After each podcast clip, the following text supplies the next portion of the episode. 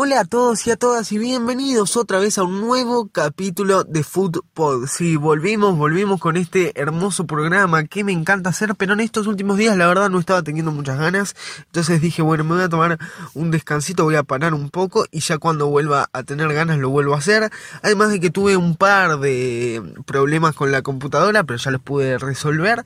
Así que ya voy a poder estar de nuevo editando y subiendo los podcasts. Bueno, hoy tenemos una gran historia, es la historia de Carlos Tevez, que como les conté, estuve viendo la serie y hoy les iba a decir si estaba buena o no estaba buena y la verdad que es una de las mejores series que yo vi. A mí siempre me gustaron las series argentinas por un tema de que me hace sentir como que son más reales, en el sentido de que no tengo que escuchar a nadie ni hablar en inglés ni ningún doblaje raro, entonces como que me puedo meter más en la historia y siento que es todo más parecido a lo que a mí me rodea, porque el, el pueblo uruguayo y el, y el pueblo argentino son bastante parecidos. Entonces siempre me gustó ver eh, series argentinas. Y bueno, y esta serie la empecé a ver por eso, también porque trataba de fútbol y la verdad es una muy muy buena serie que bueno, está un poco ilustrando todo lo que les voy a contar a continuación. Así que después de escuchar el podcast, si tienen ganas de ir a ver la serie, pueden ir a hacerlo perfectamente. Está muy muy bueno. Y lo que voy a hacer ahora es contarles un poco la historia para que tengan bien claro quién es Carlos Tevez. Bueno, dice así. Taxi. Tevez nació con el nombre de Carlos Martínez en Ciudadela el 5 de febrero de 1984. No fue criado por sus padres biológicos Juan eh, Alberto Cabral y Fabiana Trina Martínez, sino por sus tíos maternos y padres adoptivos, segundo Raimundo Tevez y Adriana Noemí Martínez, en el barrio Ejército de los Andes, mejor conocido como Fuerte Apache, el cual es considerado uno de los más peligrosos del Gran Buenos Aires. Eso que Tevez es apodado el Apache. Esto lo llevó a estar rodeado de un mal ambiente, justamente porque ese barrio es uno de los más peligrosos de Buenos Aires, como les contaba antes. Según se conoció luego, uno de sus mejores amigos, denominado Cabañas, integraba una banda de criminales que se llamaba los Backstreet. En una oportunidad, hablando de su pasado, Tevez dijo ser 100% bostero y mencionó que de no haber jugado al fútbol, seguramente se habría dedicado al crimen y terminado muerto o en la cárcel. Sus hermanos siguieron efectivamente este camino. Juan Alberto Martínez fue detenido junto a su cuñado en 2010 por un presunto robo de un camión blindado en el camino al aeropuerto de Córdoba. Fueron condenados a 16 años de prisión. Su otro hermano, Diego, fue descubierto por la policía en 2006 con un revólver calibre 38 especial y 14 municiones. A los 10 meses de edad, Tevez sufrió quemadura de tercer grado tras caer accidentalmente agua hirviendo sobre él. Estaban tomando mate, básicamente eso se los cuentan en la serie. Eh, estaba con su tía y con su madre tomando mate en el cuarto de, de sus padres adoptivos. Estaban tomando mate ahí y según cuenta la serie, Tevez agarra la caldera y se le cae toda el agua hirviendo arriba. Dice, hoy en día se pueden apreciar claramente las secuelas del accidente sobre la piel del jugador. Luce una gran cicatriz desde la oreja derecha hasta el pecho pero con la fama a Tevez le fue ofrecida una, una, operación estética para ocultar las cicatrices, pero él se rehusó a eliminar las marcas ya que considera que una cirugía de tal envergadura lo mantendría inactivo en su carrera por tiempo prolongado. Tevez se inició en el fútbol en las inferiores del Club Atlético All Boys, especialmente en el baby fútbol, donde logró la Copa de Campeones de FIFA en 1997. Sus padres decidieron cambiarle el apellido, que por ese momento era Martínez, por el de su tío Tevez, para poder ser traspasado a Boca y evitar problemas entre dirigentes de Boca y All Boys. Justamente cuando él jugaba en el baby fútbol de All Boys, lo vinieron a buscar de Boca, esto te lo cuentan eh, tal cual en la serie y le pedían que para esta transferencia poder ser efectuada le tenían que cambiar el apellido. Creo que necesitaban la firma de la madre y la madre biológica se rehusaba a firmar una cosa así que te cuenta todo la serie una vez en Boca concluyó sus estudios y siguió jugando en las divisiones inferiores hasta su debut en 2001. Al año siguiente comenzó a tener más minutos en la cancha dirigido por Oscar Washington Tavares, el maestro. 8 de mayo por la Copa Libertadores marcó su primer gol oficial ante el Club Olimpia de Paraguay, partido que terminó en empate 1 a 1. La segunda mitad del año comenzó a ser titular en el equipo, aunque no logró salir campeón por el torneo de Apertura 2002 consiguió su primer doblete el 25 de agosto en un partido contra San Lorenzo que finalizó 2 a 2. Terminó el año con 8 goles oficiales. En 2003, con la vuelta de Carlos Bianchi a la dirección técnica, formó un tridente ofensivo junto a Guillermo Barros Esqueloto y Marcelo Delgado.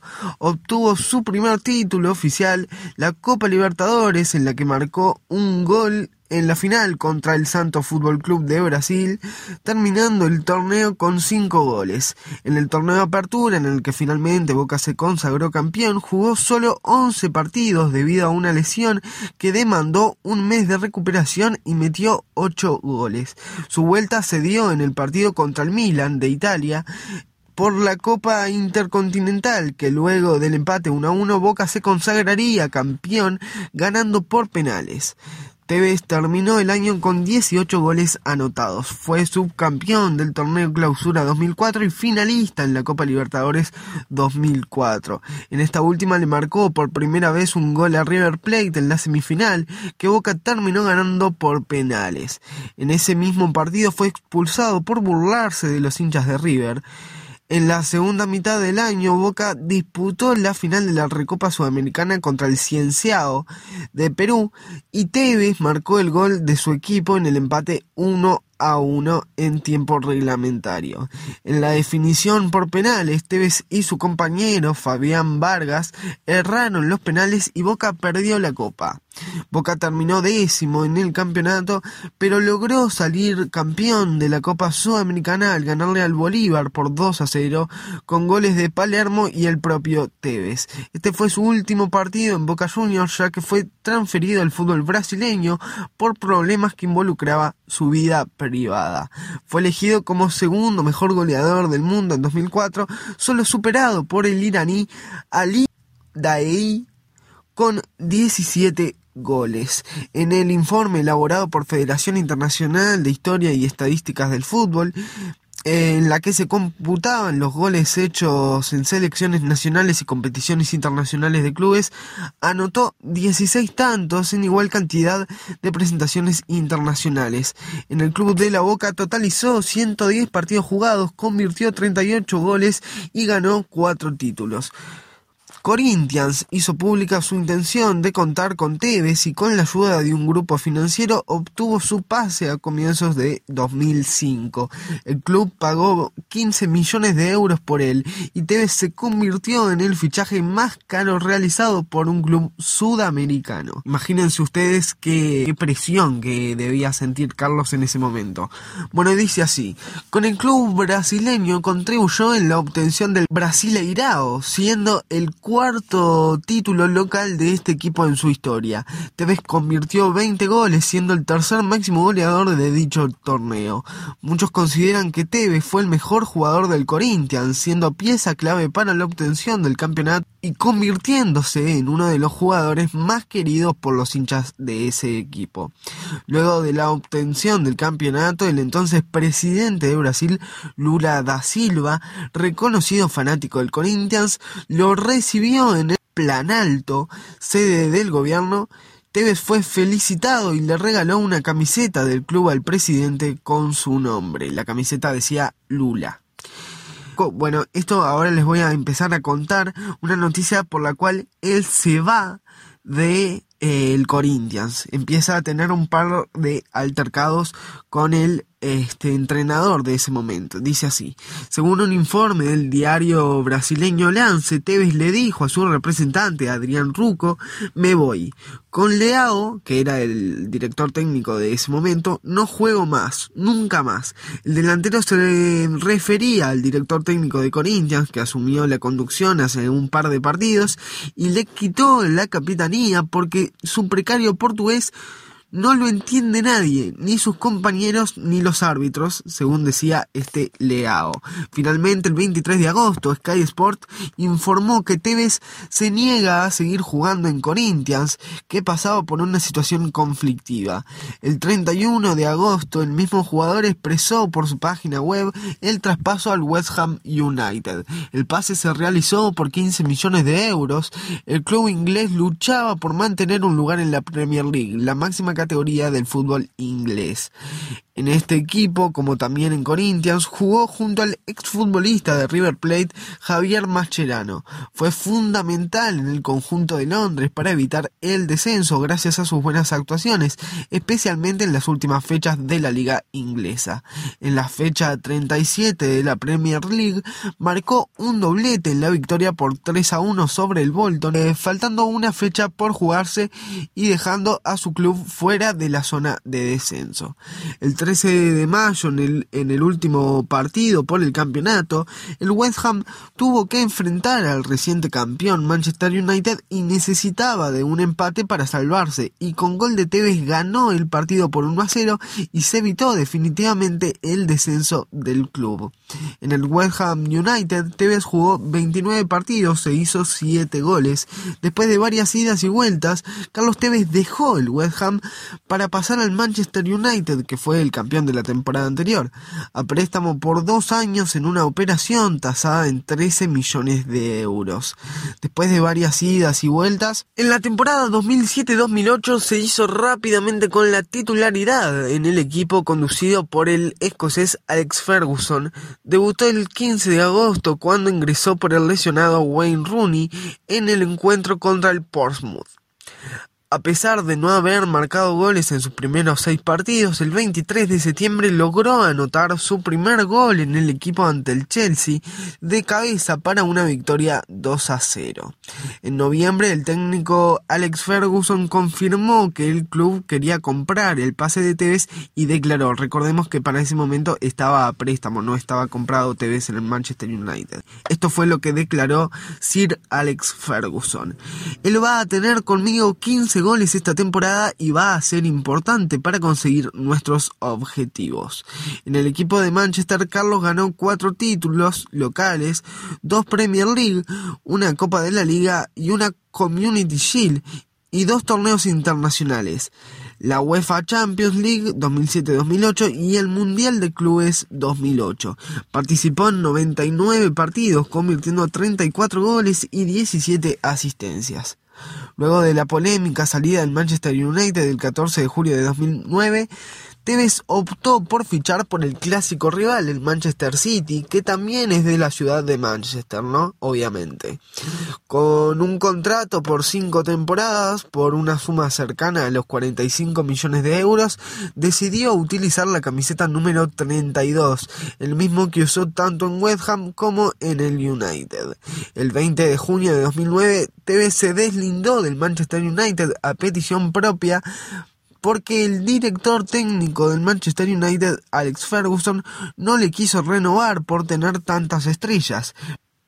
Pero con la salida de Cristiano Ronaldo, que fichó por el Real Madrid, Ferguson le pidió que se quedara y él ya se había desvinculado del club inglés. Ahora les voy a pasar a contar el escándalo que tuvo con el entrenador Roberto Mancini, que era el entrenador del City en ese momento.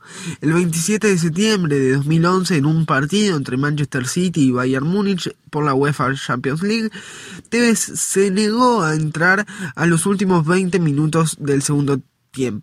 Todavía no hay pruebas de que se haya negado Incluso colaboradores de Mancini y jugadores sentados en el banco no oyeron la negación de Tevez. El jugador, hablando para la cadena ESPN, dijo que todos lo escucharon decir que él no se negó a entrar. Solo dijo que Roberto le dijo que fuera a calentar y él le dijo que ya había calentado. Tras el partido, el entrenador Roberto Mancini aseguró que Tevez no iba a jugar más en el club y más tarde el jugador fue suspendido por dos semanas. Luego de este incidente, el jugador no tuvo más rodaje en el club y se ganó el odio de sus propios hinchas, que tiraron sus camisetas a la basura y quemaron otras. En octubre surgió la posibilidad de que vuelva a Boca Juniors por la lesión de Lucas Beatri, pero las negociaciones no avanzaron. El 9 de noviembre regresó a Argentina sin permiso del Manchester City, que luego lo multó con 1,2 millones de libras, aproximadamente 1,4 millones de euros. En Argentina el jugador se dedicaría a otras actividades que lo alejaron del fútbol, como por ejemplo cantar con la Mona Jiménez, jugar al golf en Tucumán, etc. En diciembre el jugador de Boca expresó su deseo de volver a su club, Boca Juniors nuevamente sin un acuerdo. En enero de 2012 varios clubes se interesaron en él, como el Inter y el Milan y el Paris Saint-Germain. El Inter hizo una oferta que el Manchester City no aceptó. Luego se vieron fotos de Tevez con el vicepresidente del Milan, que ofreció un préstamo por el jugador. Sin embargo, y a último momento, Alexander Pato se negó a salir del club, cayéndose el pase de Tevez.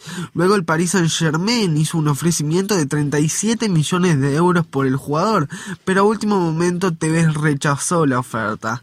La historia acabaría de la peor manera, ya que el Milan se negó a fichar a Tevez y fichó a Maxi López, dejándolo a Carlos en Manchester donde estuvo seis meses sin jugar hasta las últimas jornadas de la temporada 2011-2012. Sin embargo, Mancini volvió a incluir a Tevez en la lista de 25 convocados para jugar las últimas fechas de la Premier League de aquella temporada. Días después de conocerse esta noticia, Tevez pidió disculpas al club, a sus compañeros y en especial a Roberto Mancini y a los hinchas del club. El 26 de junio de 2013 se hace oficial su a la Juventus de Turín por 10 millones de euros por las siguientes tres temporadas, con un sueldo de 5.5 millones de euros. A Tevez se le adjudicó el dorsal número 10 que estaba vacante tras el retiro de Alexander Del Piero. Sin embargo, Tevez declaró, usé la 10 de Maradona en Boca, el número no es un problema. Y al poco tiempo, incluso sin haber debutado, pasó a ser la camiseta más vendida del país, en más de un 70% sobre el total de las compras. Tevez también utilizó un tiempo el dorsal 10 de la selección argentina, pero ante el regreso de Juan Román Riquelme para el Mundial de 2006 usaría desde ese momento el 11, ¿no? Se cambia del 10 al 11 porque eh, Román volvió a la selección. Y bueno, acá no voy a hablar mucho sobre el paso en la selección, pero tuvo un paso eh, de bueno a muy bueno por la selección argentina Carlos Tevez. En el equipo de Turín, Carlos Tevez jugó 96 partidos oficiales, convirtiendo 50 goles y 20 asistencias, además de ganar 4 títulos, 2 Serie A y una Copa Italia, una Supercopa de Italia también. Luego de largas reuniones entre los dirigentes de la Juventus y Boca Juniors, el 24 de junio de 2015 se confirmó el regreso de Tevez al club Ceneice, ignorando ofertas de clubes como el Atlético de Madrid y París Saint-Germain, y hasta una oferta millonaria por 20 millones de dólares por año del Shanghai Donghai, que lo hubiera convertido en el mejor pago del mundo. Fue presentado oficialmente el 13 de junio en la bombonera a estadio lleno ante alrededor de 60.000 personas que presenciaron la bienvenida, con la presencia especial de Diego Maradona, siendo esta la tercera presentación con más público en la historia. En su presentación declaró frases como Román es el máximo ídolo, no vengo a superarlo, vengo a hacer mi propia historia.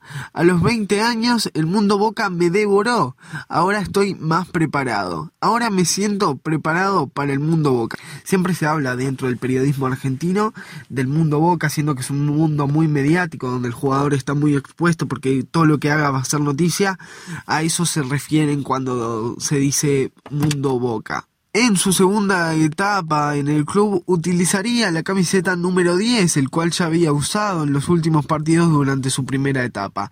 Carlos Tevez volvió a consagrarse campeón con Boca Juniors el primero de noviembre, cuando el equipo Ceneice derrotó 1 a 0 a Tigre en la fecha 29 del campeonato 2015.